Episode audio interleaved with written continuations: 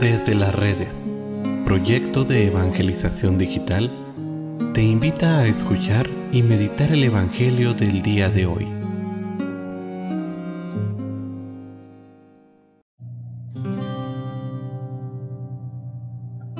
El día de hoy, miércoles primero de junio, escuchemos con atención el Santo Evangelio según San Juan.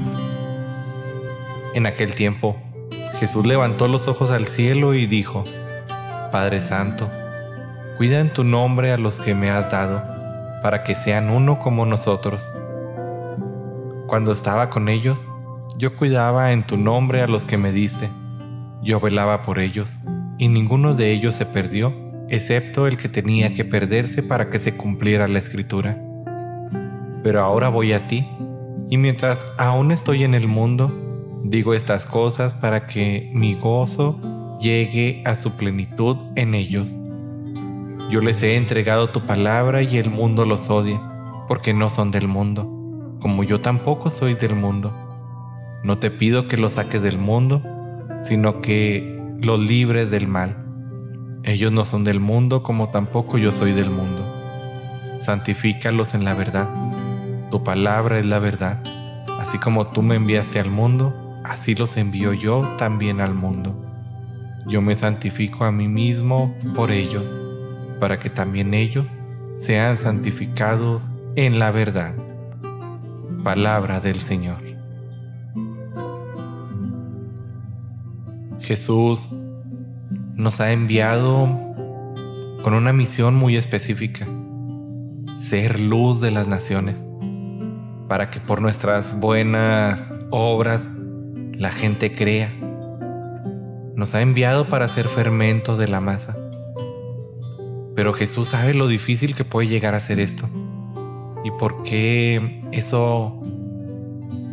Porque Él lo sabe. Bueno, pues ha pedido al Padre que, bueno, nos ayude, nos proteja. No que nos saque del mundo, sino que nos proteja del mal.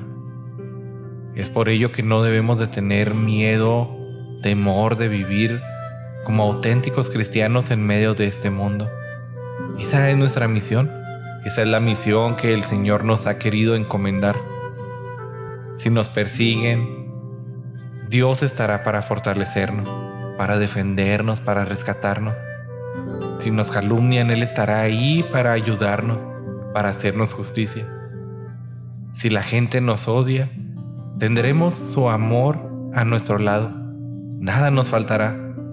Su espíritu, tal como Él nos prometió, nos acompañará hasta el final de los tiempos. Es solo cuestión de creerle al Señor. Es solo cuestión de seguir firmes en nuestra misión. Esta misión que Él ha querido encomendarnos.